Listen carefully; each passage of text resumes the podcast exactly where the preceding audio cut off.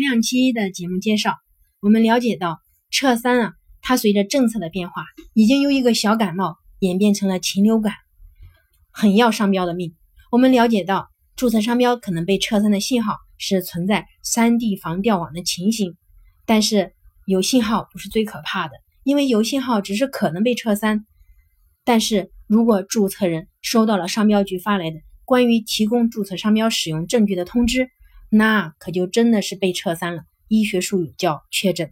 接下来我们就看该怎么治疗。首先我们要做的工作就是要读懂这则举证通知，提取案件关键要素。举证通知的内容通常是这样：举例说明，此例纯属虚构。张三依据商标法第四十九条的规定，以连续三年不使用为由，委托李四代理公司于。二零一八年八月二十八日，向我局申请撤销你方注册的第一二三四五六七号笑眯眯集图商标，在第二十五类一服装、二防水服、三手套、四领带、五围巾等全部商品上的注册。经审查，我局予以受理。根据《商标法实施条例》第六十六条和第六十七条的规定，请你在收到本通知之日起两个月内，向我局提交二零一五年八月二十九日到二零一八年八月二十九日期间，在上述商品上的使用证据材料，或者证明存在不使用的正当理由。根据通知内容，我们应该提取到四个关键要素：标志、人物、时间。连起来读就是标志人物时间。那我们要提取的第一个要素是标志，也就是商标图样。在通知上我们可以看到，被撤销的商标是笑眯眯极图，是由中文笑眯眯和图形元素组合而成。要以第二十五类第一二三四五六七号注册商标的商标注册证上的商标图样为准。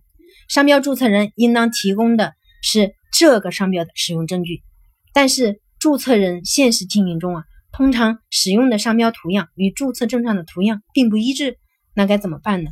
这需要区别对待。如果实际使用的商标图样与注册证上的商标图样区别较大，不构成近似商标，那么将不被不认为是对被撤销商标的使用。但是如果实际使用的商标图样，哎，只是对。呃，注册商标图样进行了颜色背景、呃字体的修改，那仍然跟注册商标的图样是近似的，那是可以被认为是对注册商标的使用的。但是值得注意的是，是否构成近似，是否构成对注册商标的使用，是由商标局来认定的，不是我们说了算的。那此处如果感兴趣的朋友可以分析一下，注册的是笑眯眯，是眯着眼睛的眯。而使用的呢是笑眯眯，是口字旁的眯，能否被认定为对笑眯眯的使用呢？我们要提取的第二个要素是人。我们在这则通知里可以看到两个人：撤三申请人张三，撤三申请人的代理人李四有限公司。通常情况下，撤三申请人啊是为了自己的商标能够获得注册，而对而对在先注册的商标提出撤三。那我们可以根据这个线索查询到撤三申请人需要注册的商标到底是什么。假如我们发现撤三申请人想注册的商标是笑呵呵，那么我们可以联系撤三申请人或他的代理人。我们找他们干什么呢？我们找他们做个交易。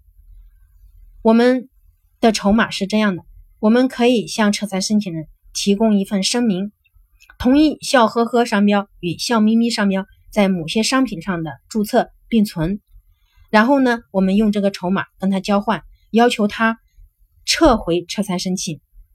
即使我们跟他谈判没有结果，但是我们通过谈判了解到对方的情况也是有益的。我们可以关注他们的商标情况，如果有适合的时机，我们可以提他的异议，提他的无效宣告，提他的撤三，以牙还牙，用这种方式迫使对方谈判。我又感觉在教你们使坏。我们要提取第三个要素是物，物是指被撤三的商品或服务选项。我们虚拟的这个案子里面的物是指一服装、二防水服、三手套、四领带、五围巾。就是说，注册人提供的证据材料是在这些商品上使用的，但是注册人在实际经营中只在童装、手套、围巾上使用，那该怎么办？首先啊，童装它是属于服装，与服装是类似商品，所以在童装上使用可以被认为是在服装上使用，服装不应该被撤销。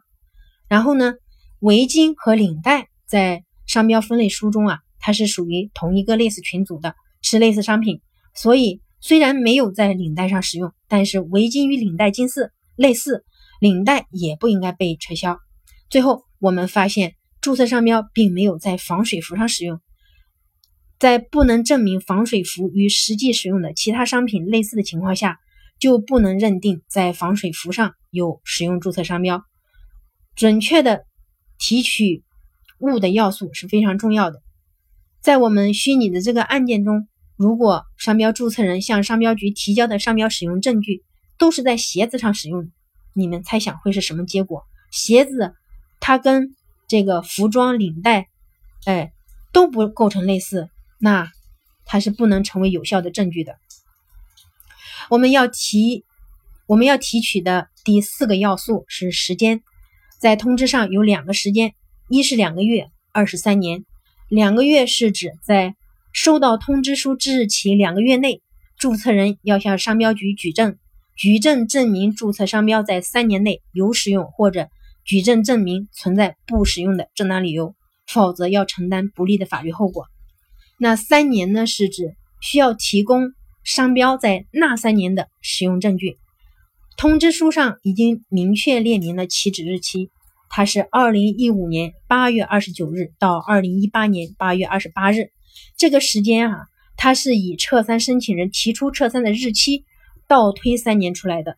证明商标使用的时间可以说是注册商标举证最难的一点，因为时间不可能倒流，已经发生的事情不可能完整的重现，而我们提交的证据却要证明注册商标的确是在那三年使用的。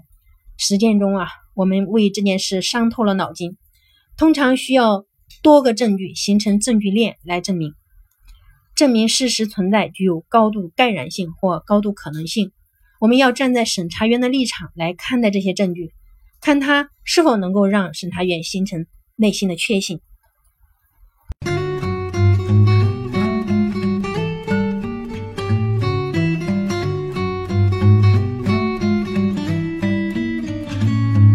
以上就是我们今天讲的读懂关于提供注册商标使用证据的通知，获取案件关键要素。关键要素总结下来包括标志、人物、时间。喜欢编口诀记忆是司法考试的后遗症。那标志是商标图样，商标图样是以注册证为准，明确我们需要举证的是哪一个商标。如果标志弄错，将会导致举证无效。人是撤三申请人和他的代理人，了解对方当事人的情况，做到知己知彼，或许可以通过谈判解决问题。物是要证明商标在哪些商品或服务上使用，以使用商品搞错也会导致举证无效。时间是要在两个月内提交那三年的商标使用证据。祝你们好运！